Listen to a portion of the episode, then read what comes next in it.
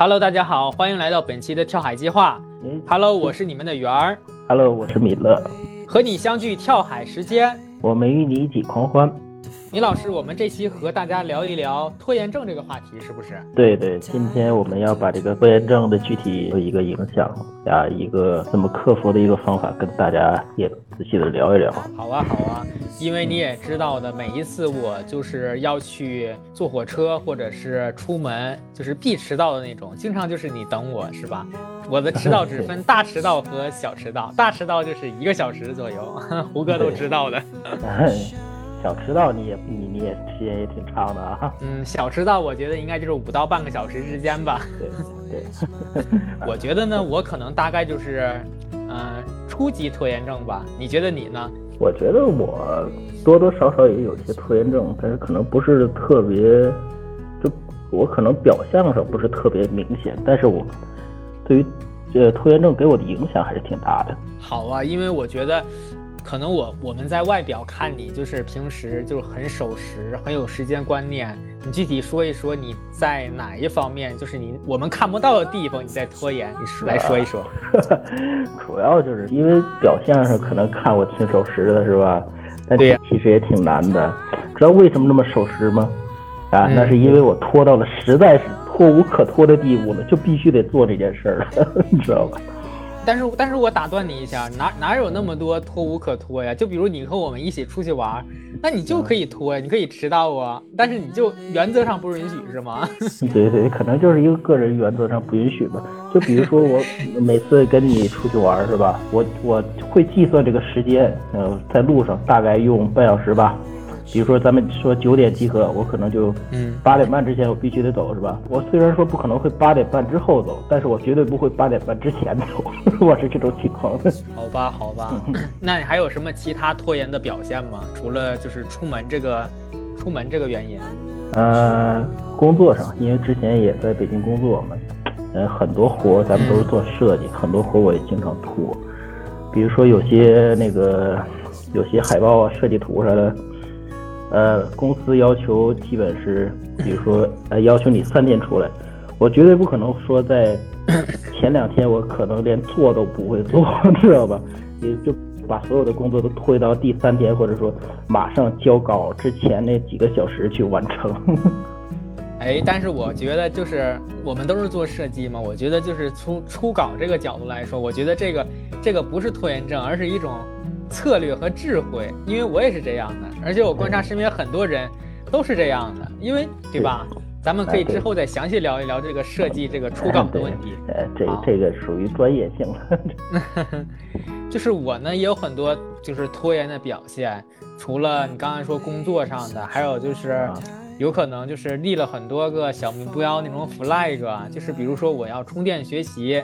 但是呢，就列了很多，但是迟迟不开始。然后呢，就转愁刷这种抖音啊、短视频啊、B 站、小红书啊这些，就是导致我呀都是知道自己这个这个意志力很很薄弱，然后都已经把抖音这些都卸载了。你也知道的，王者荣耀这个这个游戏，这个游戏我都两三年没有在我手机上出现过了，是不是？以前王者段位很高的，这突然间 那个。草草丛草丛三姐妹，我用的都是很溜的，是不是？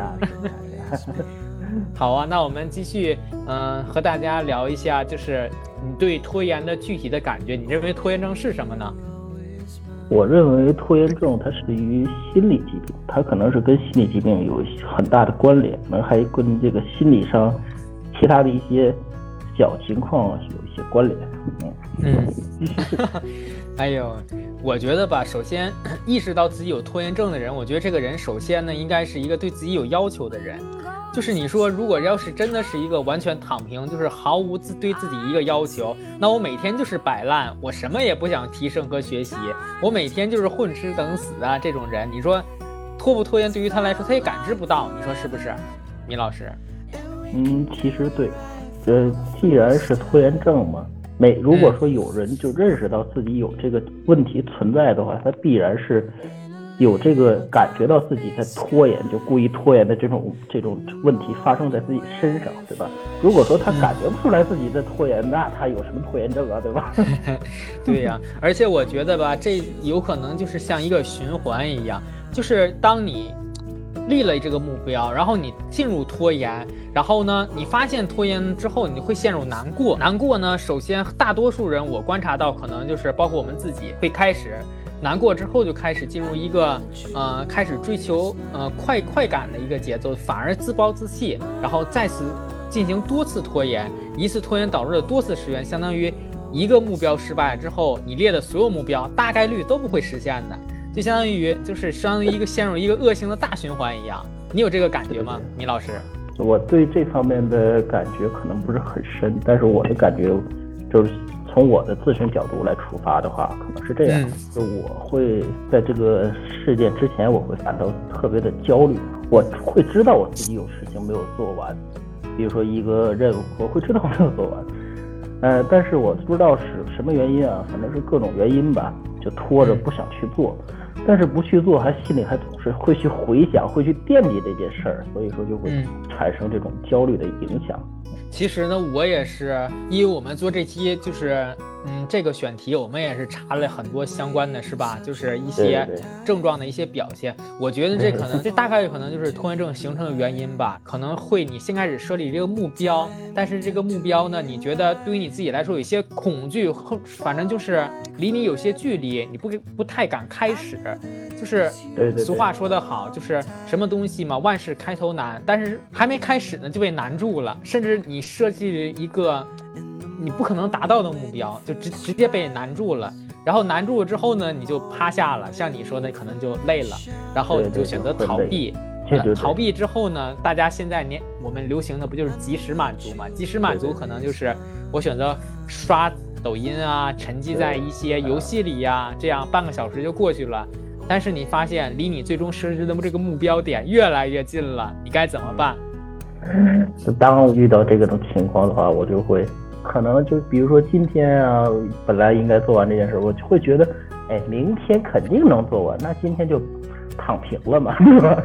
今天就可以摆烂了嘛。但是我我们的经验就是，往往其实这个事情正常情况下明天可以做完，但是。生活工作哪有那么正常啊？全都 他妈的是临时的任务。袁老师爆粗口了，没事，后期都是哔哔哔哔哔。对，就比如说，我们会自知，我们在第一天，哎，觉得第二就觉得这件事可能比较简单哈，这今天不做，明天肯定能做好。但是。相反，到明天你会，你去仔细研究这件事的时候，你会发现，哎呦我操，原来这这这么难做。对，而且吧，从从我这个经验上，我不是号称那个职场的那个很圆滑那那一波嘛？就是我我我的目标分析，就可能比如。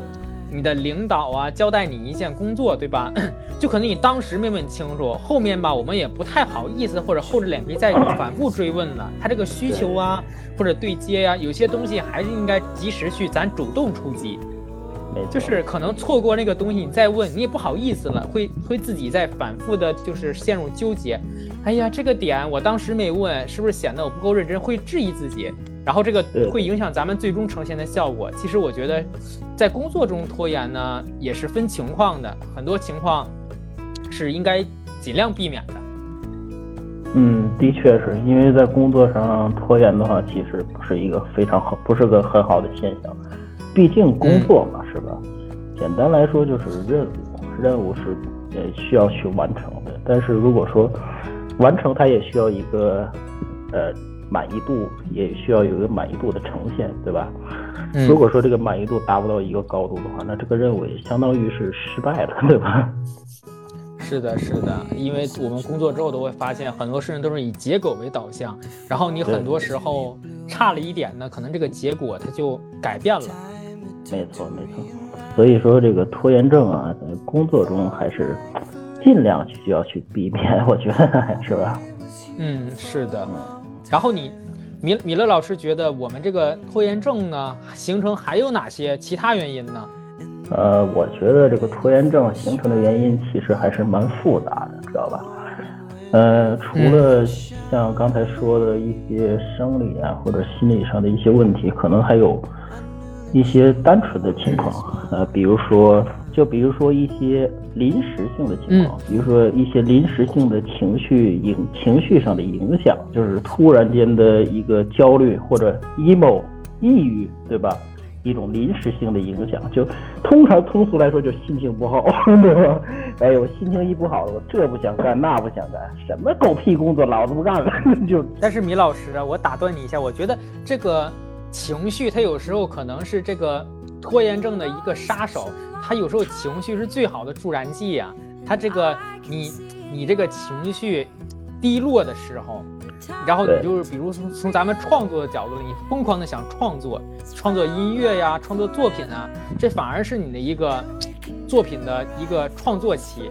我觉得像你说的情绪啊，对吧？它可能是有好有坏的，对吧？对你这个当然是有好有坏，但是的确是因为情绪影响啊，或者说呃，因为一些突然而来的一些呃小事情影响情绪而造成的一个拖延的。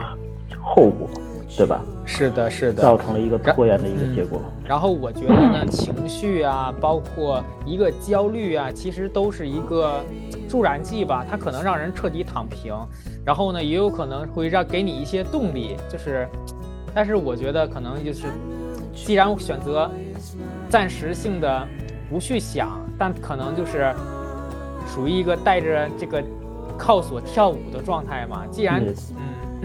跳呢，也跳得蛮辛苦的，对吧？嗯，对。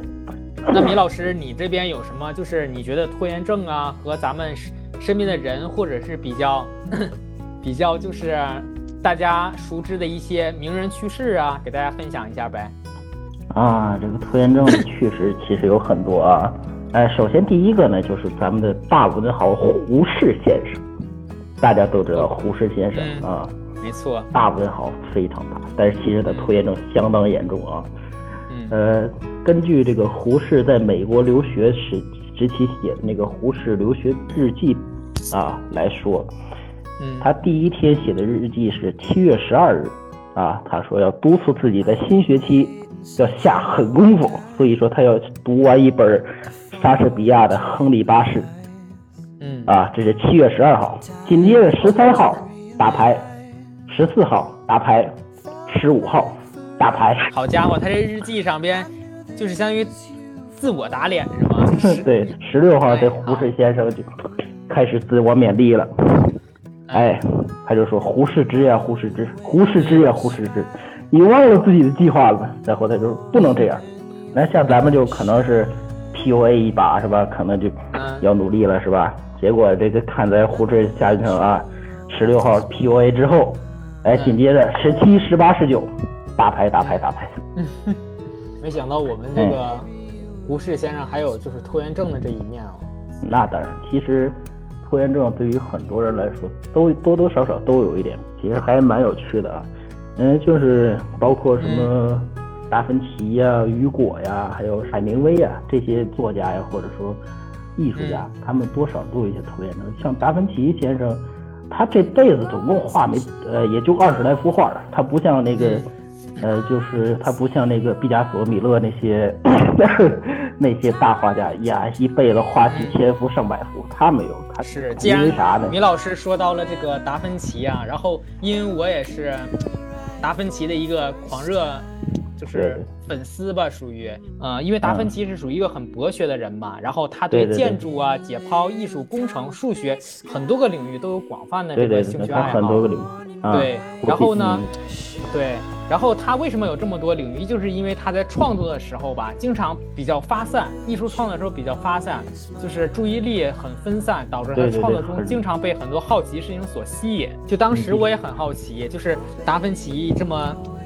厉害的艺术家为什么就是这么拖延呢？其实之后我也查了一些资料才知道，他都不是终极的拖延症，应该是灾难性的拖延症患者了。对对对。然后他有一幅《最后的晚餐》，是他耗时了十五年才构思完这幅作品，然对，然后三年才画出炉，相当于花了接近二十年的时间才完成。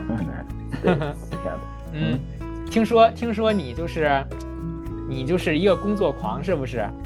我 我其实不算工作狂，因为什么呢？嗯，我我是有一种这样的习惯，我的节点是一天一天的一个节点，我会把一天的工作都放到之前去做。我我不是想就尽快去完成工作，我想的是在完完成工作之后，我会会更放更加放松。就比如说我这个上班，我我不轻易迟到是吧？经常都是早去，因为我是这样想的。早上我早点去我无所谓，因为早上我怎么着我都我都必须得去是吧？早上时间就在我眼里等于毁了。但是晚上你要让我多加会儿班，我就感觉特别的不舒服。但是这个呢，就是彰显了倪老师这个很大气的内内在啊。像我们这种小民思想，可能就是晚上加班都给我加毁了，我早上就晚去会儿。我我我可能我可能更注重的是时间的这个利用，或者说延展性的一个一个效率。对了，既然提米老师提到这个时间利用，我给你就是安利一个达芬奇睡眠法，好不好？嗯，这个你有听过吗？没有没有，哎，姚老师给我讲一讲吧。这个 达芬奇睡眠法非常的 amazing，他是说呢，指你一晚把一次的睡眠分散好几次，然后来达到减少睡眠，来提高工作效率的时间。就比如你一个小时你要睡八个小时，但是呢，你这八个小时呢拆成十个小时完成，睡两个小时，起来工作一个小时，再睡，再工作，再睡。然后你那醒来一个小时，工作效率据说奇高，哎，听起来挺神奇。但是反正我是没用过，你可以尝试一下。我现在在思考的问题是我能不能起来。这个如果我觉得，如果真的能按达芬奇睡眠法这个完成，那我估计这个人应该也是一个蛮牛的人。嗯，对，也是蛮牛的人。不过对于正常人来说，我觉得他离疯也不远了。对你一个小时能创造出来什么不知道，但是我觉得。我觉得应该是医院在欢迎着他。嗯，对对，我觉得也是，因为这的确是太伤身体了。所以说，在咱们普通人来说，这种方法实在是有点危险，不太符合咱们的生物钟，对吧？对呀，对呀。然后，米老师，你觉得这个拖延症对于我们来说有哪些具体的影响呢？对于咱们具体的影响，其实。主要还是对于生活的上的影响，对于情绪上的影响。比如说，对于生活工作上的影响，呃，工作上刚才咱们说了很多了，是吧？比如说，可能有一些这个任务没有办法保质保量的去完成。嗯，对。对于生活上也有很多影响，比如说像咱们经常出去玩嘛，对吧？可能就会在时间上一直拖延的话，可能就会对这个游玩的时间有一些挤压，这样就造成这个游玩的时间。它不够充分，也可能会玩的时候就不够，哎，就不够。就是用现在的话说，可能就是你想多打打几个地方，但是呢，时间不够充裕，就保证你的计划就就破产，就是流产了。有可能你最终的最终的这个小计划就差一点，对吧？对对对，有可能。但是米老师呢，我对我听到你这个，比如我们出去玩这个例子，你也知道的，就是咱们一起出去玩之前会列很多这个 list 的清单，但是呢。咱们最近一两年呢，就是越来越发现了，就是一个松弛的一个状态，反而我们玩的很开心。我们列的很多目标呢，就往往别人也知道，然后大家都挤在那个点，就很不松弛。然后根据这两点我们看呢，觉得还是不那么设置具体的目标，我们可以设置一个广义的大目标，比如我们周六要去哪里玩。然后吃什么这些，我觉得可以到时候再看，我们具体事情具体商量，这样反而能玩到很开心，有一些惊喜感在里面，你说对吧？对对对，因为之前咱们俩出去玩，经常做攻略，结果第二天一玩，感觉突然间感觉攻略完全没用，因为很多都没有按照计划来。而且我们做这种设计、宣传、推广这种工作也很久，也知道。很多东西都是咱们包装出来的，而且这种东西往往是很杂乱，人特别多，反而缺少那种宁静感，或者是旅游的一种松弛感、放松。对，嗯，其实像那个袁老师刚才说的，像那种紧张感啊，或许也是一种拖延症一个非常明显的一个表现。他是想把这个一件事情做到尽善尽美，所以说他一直在做这个计划呀，一直在想象这个计划能完成有多么的完美，多么的好。结果到实际行动、实际实施的时候，你却发现哦。其实没有这个计划，我玩的也挺开心。但是如果说他要真的在玩的时候一丝不苟的按照这个计划来，他可能就有点太过于局限这个计划，反而错过了一些其他好的风景。嗯，对。然后米老师，我也发现，刚刚我们说工作上不能太拖延，容易影响我们最终的结果。但是从我们两个在设计行业啊从事这么久，也往往发现，拖延呢，往往也是一种创造力的来源，对吧？袁老师说这个，我还是很赞同的，因为很多像做咱们这个设计行业来说，长期积累一些素材啊，一些其他的外部的美感来产生的这个灵感，才能产生一些创造的。对，所以所以说在这方面，适当的拖延一下其实是可以，但是我觉得应该有一个度。嗯。你拖的前提是你去搜集一些你想要的一些素材呀，或者说去提升一些你自己想要的美感，来充实自己能够迸发灵感的一个基础。但是很多人他往往不是这样，因为很多人往往他拖就是单纯的拖，就往沙发上一坐，那什么都不想啊，连小视频都懒得刷，对吧？连小视频都懒得刷了，你说我还我还琢磨什么，是吧？是。但是呢，我觉得 像像那个米勒老师说的，可能就是一个适量。但是如果真的就是从我们查阅的一些资料上来看，比如哈佛哈佛商业评论这上面发表的一篇文章上面来说，确实适当的拖延呢是一些创造力的来源。在进行一些创造性的工作，包括制定性工作的时候，要有一些适度的切换和适当的拖延，这样可以更好的激发灵感和创造力。因为呢，创造呢。创造是需要进行思考的，而不是我们接到了一个任务马上就开始。因为马上开始，你消耗的是你过去的经验，你没有经过调研和一些其他思考的一些东西融入在里面。然后往往我们晚一点呢，给到的可能是一个更好、更不错的一个解决方案。嗯，对对对，对，你也知道，米老师也是慢工出细活嘛，就像那个 啊《最后的晚餐》一样，确实是一部很经典的传世作品嘛。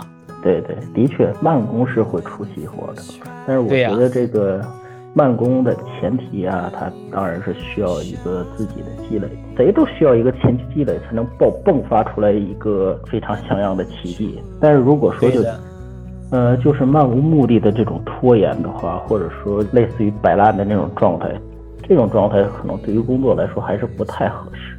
是的，尤尤其是我们这期的节目，如果这这一个点让资本家或者是哦，这是能说的吗？让那些我咱们的咱们的领导和老板听见啊，你原来怎么这么拖，以后咱们三天的时间就变成了一天，那太吓人了。呃，也这这种话题，咱们咱们放到付费节目里。好的，好的，没问题，是 好吧？米老师这边还有什么其他的这个觉得？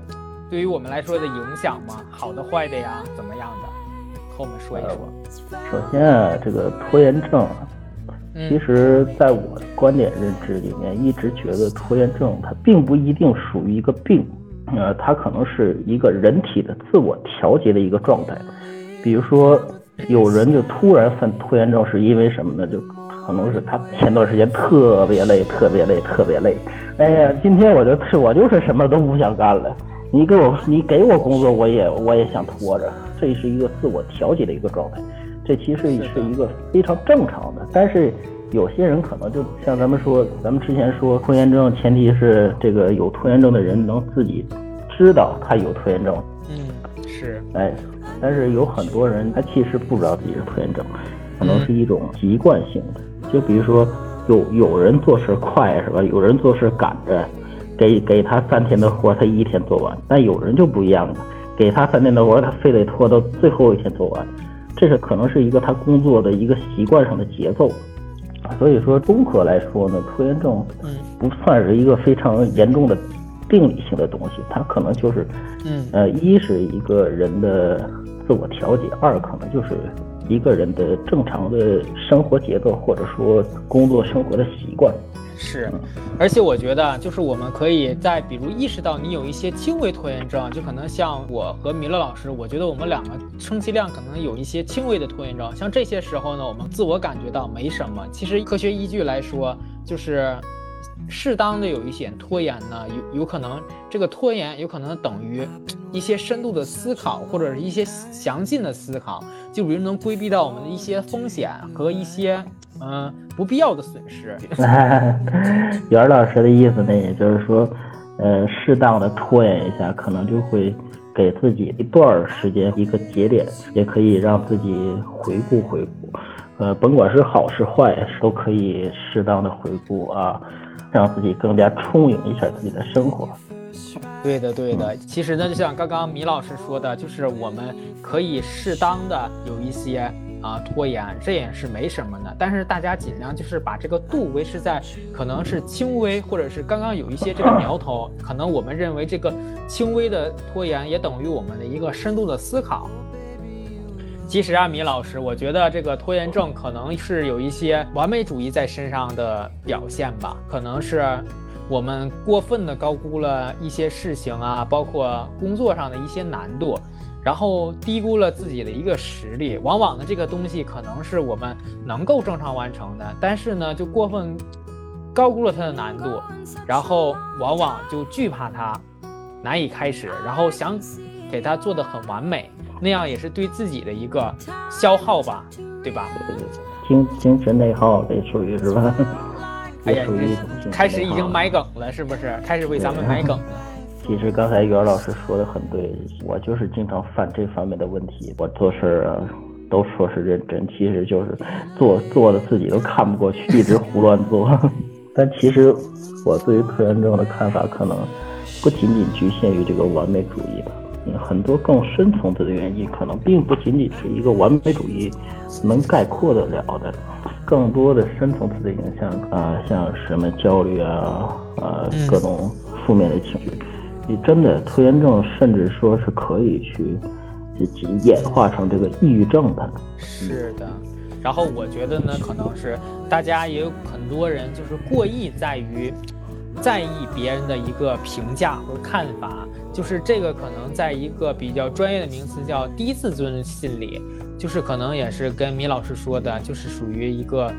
呃，消极心理的一种，就是可能这个事情没开始呢，就开始你在自己在脑子里在臆想，就是这个东西别人给你的评价是什么？这个东西你还没开始呢，你开始在想这个东西的最终结果，然后往往呢给自己设置了一个大难题，就是我这个东西没开始呢，我就要突破自己，先在脑子里动起来，相当于已经耗费了自己的一些能量去开始这个东西，往往很多事情你都从低这个这个比较消极的心理开始呢，就会让你。还没开始你就已经有些累了，对吧？对对对，其实这方面就咱们可以讨论点扩展的东西啊。我们都知道这个人呢要知行合一嘛，适当的拖延呢可能会呃给自己留下一个去认知的一个空间或者说一个时间，这个是不错的。但是要知行合一的话，不应该去。光有知，更需要的是一种行动。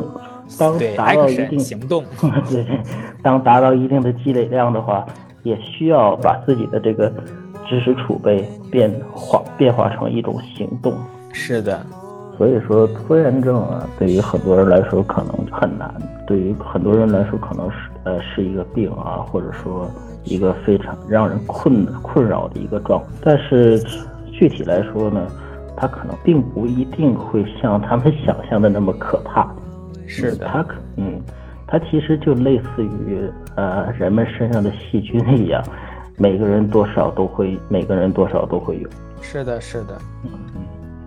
然后呢，我也觉得，呃，首先拖延症有可能也是自己是其他呃方面确实存在了一些呃不太好，就比如啊。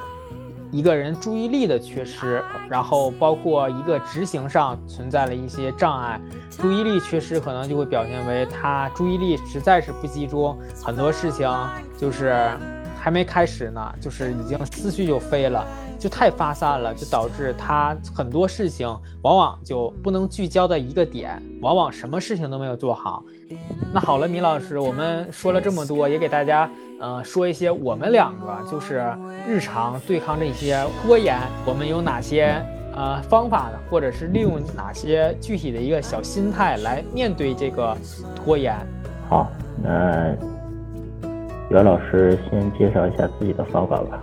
好啊，那我就先来开个枪吧。好，我这边呢，其实就一个最简单的，可能就是画格子法，就是在工作中，可能大家都有 A4 纸，就是把一张 A4 纸打打上，可能是五个格子或者七个格子都可以。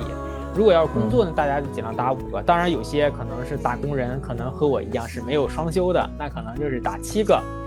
七个呢，就是你这一周一定要干的呢，就是或者是想干什么的。你就可以先提前在这个七天上先写上，到时候拿一个不同颜色的笔进行一个消化。比如你周三完成的一个事项，你完成了，进行一个勾画和消除，这样呢是一个比较直观的，而且它会有一个关联性。可能你周三完成的东西，你看到完成了，这是一个二点零的版本，然后你周一完成的是一个一点零的版本，有一个延续性。当你周五或者是这周的最后一天看到你一周哇完成了很多项工作。也是有一种满满的一个延续性、一个成就感在里面，而且在一张纸上呢很直观，这种画格子一个方法。啊，然后通过画格子呢，我给大家再延展另一个方法，画格子和一个日历法是我两个一直在用的方法。日历法呢，我就是总结为一个通俗点的，就是回顾每一天。日历法就是呃，在我一个手机的一个日历里，我每一天都会把就是当天一个比较发生了。呃，比较重要的点，还有一个我的睡眠时间都会敲在日历记录上。日历回顾法呢，就是回顾当天进行一个复盘，可能我只记录当天我的一个睡眠情况和一个运动情况和一个工作上，比如完成了哪些点，就这些点呢比较小，但是也是我当天做了一个总结。往往这样一个总结呢是有一些思考，然后延续性非常强。倪老师，你要知道，就是人只要一开始了，就一定会追求完成的这一个方法的。对对对，嗯。好啊，我这边已经介绍了两个我很常用的这样的一个结合一个方法，然后米老师这边也分享一下你的方法吧。啊，其实我的方法呢，跟这个袁老师啊，可能多少都不太一样，因为他这个嗯，可能是比较具体啊。嗯，我的方法呢，其实还是比较偏向于自我调理的方向啊。我的第一个方法呢，就是就是把每一天的事情呢都做一个简单的分类，啊，做一个轻重缓急的分类。比如说有些急，呃，有些急迫的事儿呢，要放到前面去做啊；有一些不算特别着急的事儿呢，可以放到后边去做，可以适当的去拖一拖，对吧？也就是让自己生活有一些节奏感，不要不要让自己一直在一种状态上去活着。啊，可以急啊，可以缓啊，轻重缓急的这样来回交替啊，会给自己的生活增添一一些不一样的感觉，对吧？啊，这是是的，呃，这是一个方法。第二个方法呢，可能就是对对于生活习惯上啊，我这是一一个建议啊。首先呢，要休息好啊，因为我们都知道拖延症很多形成拖延症的一个一个原因呢，主要就是。没休息好，没睡好，是他的他的能量已经很弱了。比如很困的情况下，他本身就是比较倾向于摆烂，就是想躺平，我根本就不想做，对吧？对他他已经没有体力了，所以说他不得不拖延了，对吧？嗯，是的，是的，要休息好，休息好不不仅仅是睡觉啊，除了睡觉，我们还可以适当的放松啊，是吧？对，像平时呃工作累了。呃，可以抓出来十分钟左右的时间，呃，去干一些自己喜欢做的事儿，或者说就直接放空一下，什么都不想。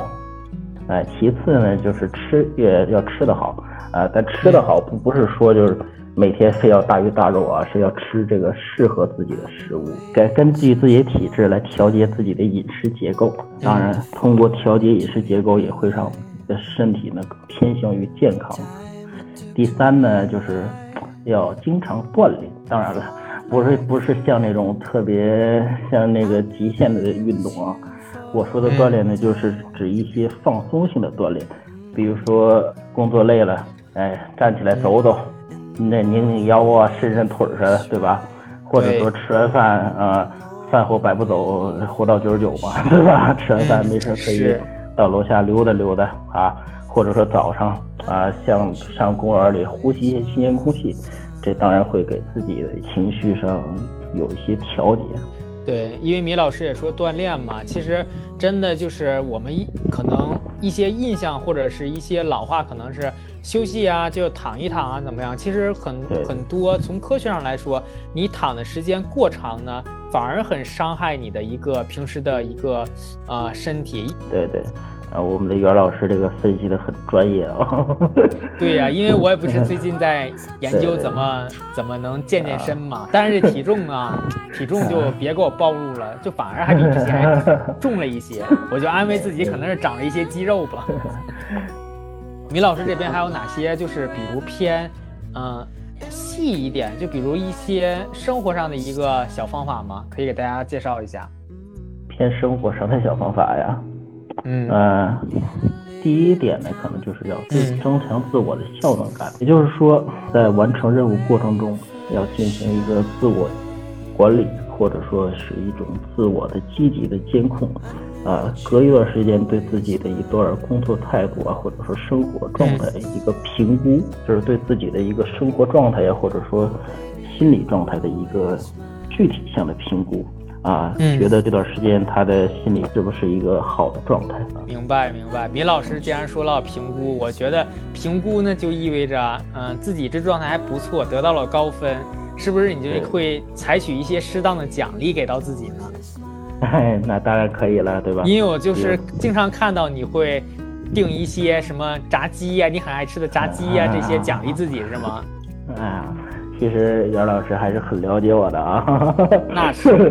对。然后米老师这边也给大家分享了一些，然后我这边有一个最常见的一个方法，可以就是分享给大家，就是我我总结就叫三二一倒计时法，就有可能早上醒来了，是不是就想拖延一下？其实其实已经睡醒了，也知道该起床了，但是就是想拖延一下，就是我的方法就是，嗯，倒数一下。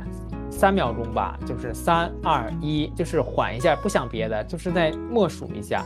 其实我在睡前和醒来，大家都我都会使用一个这个方法。睡前呢，就是大家默认变成了一个数羊的方式，就是不想别的事情呢，就是想一想睡觉的一个数字，就是在脑子里出现一二三这种数字。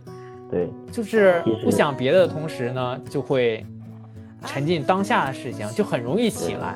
好了，米老师，我们呢也给大家啊，从拖延症啊是什么，包括一些影响和一些啊有拖延症相关的一些大家熟知的名人上进行了一些跟大家聊了这么久，对趋势啊一些聊天。那大家，我给大我们给大家做一个这期节目的一个总结吧，好吧？啊，好好好。那袁老师就先给各位说一下您对于拖延症的总结吧。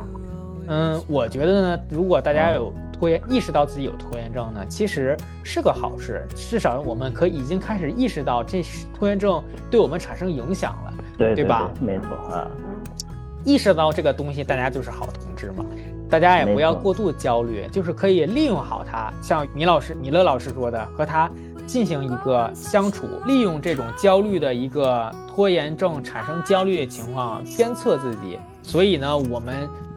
真的是意识到自己有拖延症之后呢，也不要有满满的负罪感，利用好这种情绪，然后先不要想，就是自我否定自己，先开始，就是开始之后呢，再进行不断的完善和最终的完成到完美的一个过程。然后呢，我们也尽量不要陷入到一个嗯非常严重的恶性循环，就是从拖到。啊，一个悔恨，然后悔恨之后呢，开始产生难过、emo 的情绪，然后到反复多次拖延的这种恶性循环里。嗯，对，刚才袁老师总结的其实已经很到位了。啊，我觉得呢，拖延症呢其实并不可怕，可怕的呢可能就是拖延症带给我们的影响，或者说一些后果。所以说呢，也尽量要去跟拖延症达到一个和解的一个状态，达到这种状态，或者说达到一种微妙的平衡。我们可以去利用拖延症，也可以去把这个拖延症所消耗的时间来利用起来，让我们自己呢在这拖延之间有所提升。但是要清楚，我们不是为了拖延而拖延，而是为了在这个拖延下来的时间呢，给自己一个积累，或者说给自己日后的一个提升，来打下一个良好的基础，又或者说给自己一个放空的状态。让自己适当的休息。好的，没错。然后我我们也给大家分享一下，我们针对于呃，比如这一期节目，我们是怎么进行做的呢？保证了这期节目的正常的更新。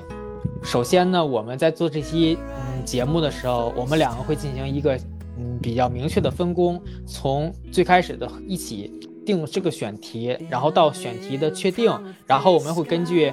呃，相关的选题进行一个框架上的拆解，然后每个人负责具体的哪哪几部分，然后互相监督，不断的推进，确保我们按照最终的一个点可以呃完成这个制定的一个计划，然后包括一些素材的收集呀，然后一个录制上与剪辑制作，包括我们最终呈现的一个效果，都是我们两个进行一个不断的。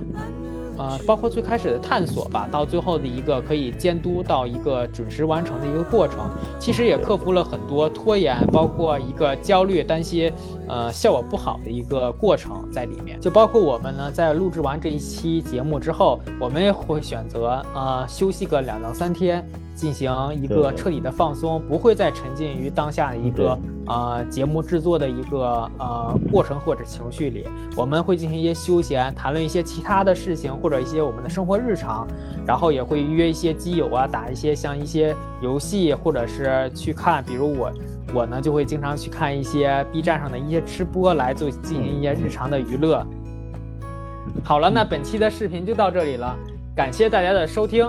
和你相聚跳海时间，我们与你一起狂欢。好，我们的下期节目再见，不见不散，再见，拜拜。